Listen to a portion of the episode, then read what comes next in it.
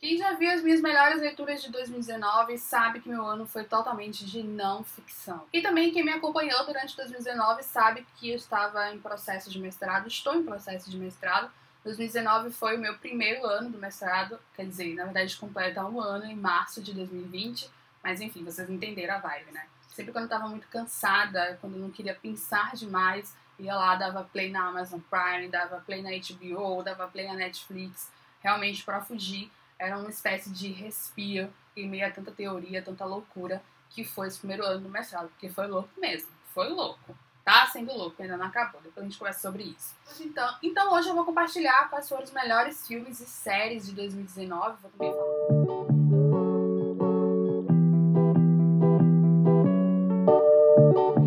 antes, vamos fazer um balanço aí geral. Eu vi 36 séries em 2019 sem contar as temporadas, porque, por exemplo, Smallville eu vi todas as 10 temporadas. Lost eu revi a série completa. E filmes, eu assisti 32 filmes. Vi muitos filmes de super-heróis, muitas séries de super-heróis que eu amo, sou fã, é uma distração para mim. Mas aqui eu vou compartilhar apenas aqueles que eu julgo interessante e que eu acho que você deveria tirar um tempinho para ver também. Então vamos começar com as séries. One Day at a Time, da Netflix. Eu amo muito essa série e né, chegou ao fim, infelizmente, por conta de toda a diversidade que ela traz. Fala sobre temas sociais muito importantes, mas com muito afeto, com muita leveza e com muito humor também. Eu fiz um post no blog logo quando assisti a primeira temporada, eu vou deixar o link na caixa de informações para quem quiser saber um pouco mais. Mas sem dúvida é uma série que emociona, que diverte e que ao mesmo tempo informa. O Conto da Aya. Finalmente eu vi essa série e também li o livro em 2019. Eu li o livro do Livro Alagoinhas. E eu vi a série um pouco antes de ler o livro. E assim, gente, eu senti muito nojo, é, muita repulsa ao ver essa série. É um tema que mexe demais comigo. Eu acho que com todas as mulheres, com todo mundo que tem um pouco de empatia. Mas assim, eu não sei se vou ver as próximas temporadas.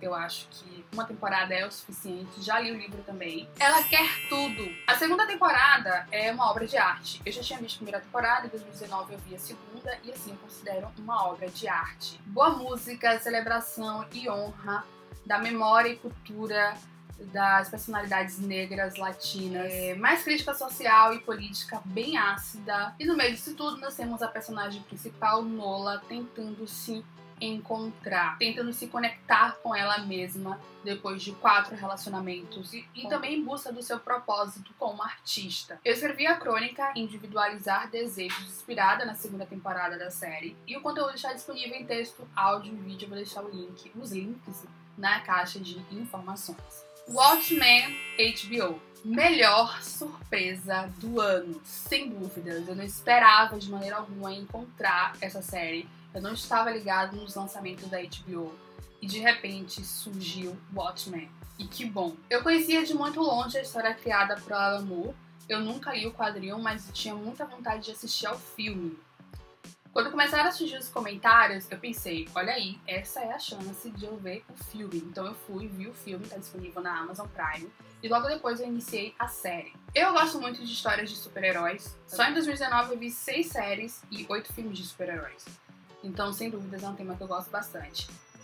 E, sem dúvidas, uma narrativa em que existe um mundo paralelo, uma realidade paralela, onde os super-heróis são tratados como criminosos me interessa demais. Watchmen é uma obra de arte em todos os sentidos.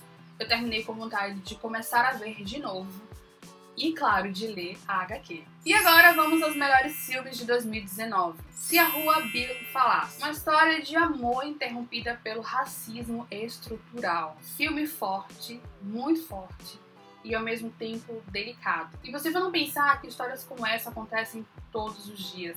Essa uma história inspirada no livro, né, de mesmo nome, do James Baldwin. Nossa, eu realmente amei esse filme. Eu não li o livro, mas o filme é realmente maravilhoso. Então eu fico muito pensando que histórias como essa né, pode acontecer e acontece todos os dias.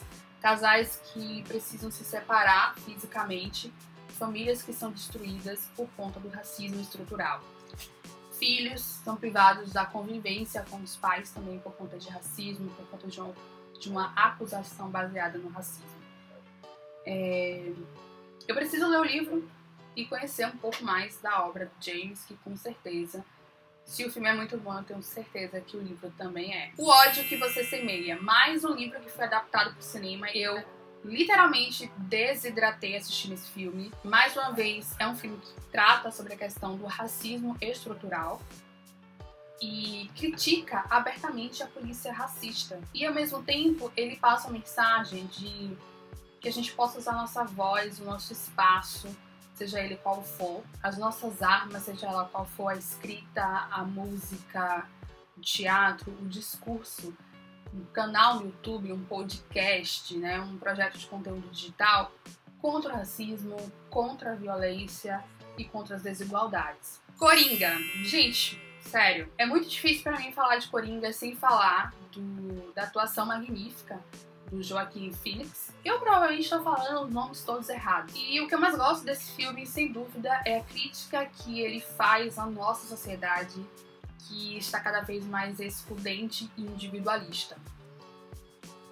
E é uma crítica que é feita através desse personagem, o Arthur Fleck, que é marginalizado por conta da sua condição social e condição médica. Então, assim, é um filme também esteticamente muito bonito, atuação incrível que vale a pena ver, sim, com certeza. Bacurau. Você já viu Bacurau? Veja logo Bacurau. Essas duas frases me perseguiram durante um bom tempo até que finalmente eu consegui ver Bacurau logo quando entrou nas plataformas de streaming. Eu assisti com a minha mãe e foi muito interessante assistir com minha mãe porque ela não tem o hábito de ver produções violentas, produções criminais. E a reação dela quando os créditos começaram a subir foi simplesmente dizer assim: que filme forte. Ela tava até sem palavras, ela tava tipo assim, estatelada no sofá e a única reação dela foi dizer isso: que filme forte.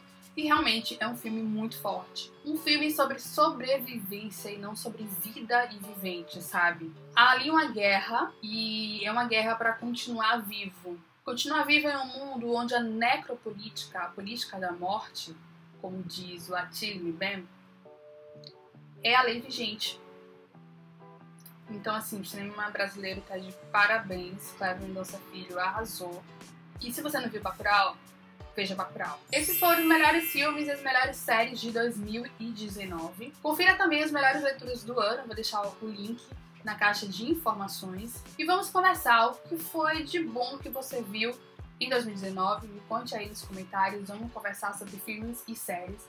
Até a próxima, beijão, tchau!